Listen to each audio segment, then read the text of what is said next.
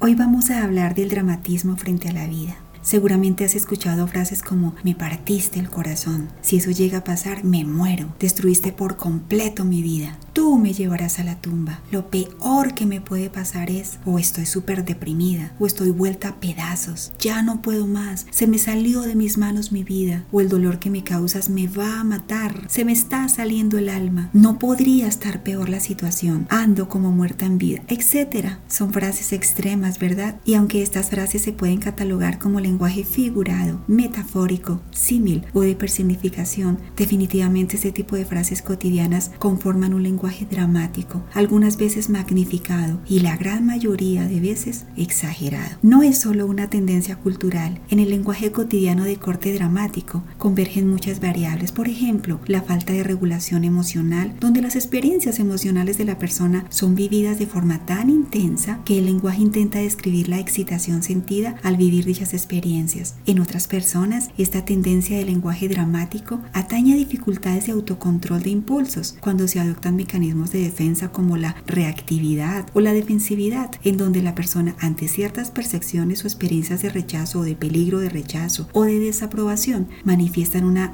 reactividad emocional escandalosa, exagerada y hasta victimizada todo con el fin de defenderse frente al rechazo, frente a las críticas o la desaprobación. Otra variable para un gran número de personas es la afectación del discurso dramático, modelado a través de los medios de comunicación y de las redes sociales. Dramatismo no solo de las palabras utilizadas, sino también dramatismo de la percepción de situaciones cotidianas normales, que no necesariamente debieran enfocarse como dramáticas, pero que los medios sí las presentan de esta manera. En otras ocasiones existe una cultura por demás morbosa de exagerar, magnificar y dramatizar jocosamente las palabras y la expresión emocional como formas que apoyan la identidad y la pertenencia a ciertos grupos o amistades. Es decir, las personas terminan hablando como su grupo o sus grupos de referencia a los cuales pertenecen o quieren pertenecer. Otro fenómeno observado es el hecho de que este tipo de lenguaje es aceptado tácitamente por la sociedad, sin cuestionar su objetividad, su veracidad, simplemente se acepta, se interpreta, se aprende y se reproduce en cualquier situación, no solo en los verdaderos momentos de crisis o frente a problemáticas, sino en escenas cotidianas emocionales, es decir, termina siendo parte del relacionamiento interpersonal y social. Ahora, lejos de criticar o debatir sobre el lenguaje figurado, o los dichos, los pregones o los refranes de nuestro siglo, o de juzgar el sarcasmo, las ironías o las exageraciones, resulta interesante y muy útil revisar la manera como estamos percibiendo nuestra realidad, cómo la interpretamos y cómo la expresamos con comunicación comunicación verbal y no verbal. Siempre será importante cuidar nuestro lenguaje, tener en cuenta que las palabras tienen poder y no cualquier poder, sino poder absoluto para determinar nuestro destino. Ahora bien, es entendible que una de las razones por las que muchas personas dicen utilizar este tipo de lenguaje de corte dramático es el intento de comunicar un estado emocional tan intenso, tan fuerte, que escogen estas palabras o estas oraciones o estas frases para que el interlocutor comprenda la dimensión de su afectación. Sin embargo, debemos saber que estas frases o este tipo de lenguaje ya se encuentra interiorizado en la mente y en el corazón del que lo dice. Es decir, la persona diariamente ya vive en modo drama. El hablar de esta manera refleja completamente la interiorización de pensamientos, de sentimientos y de emociones dramáticas y desbordadas. Desde hace un tiempo nuestras vidas están cambiando. Seguramente estamos de acuerdo en que la vida en sí se está tornando cada vez más dramática y precisamente por ello debemos tener control para no aumentar el dramatismo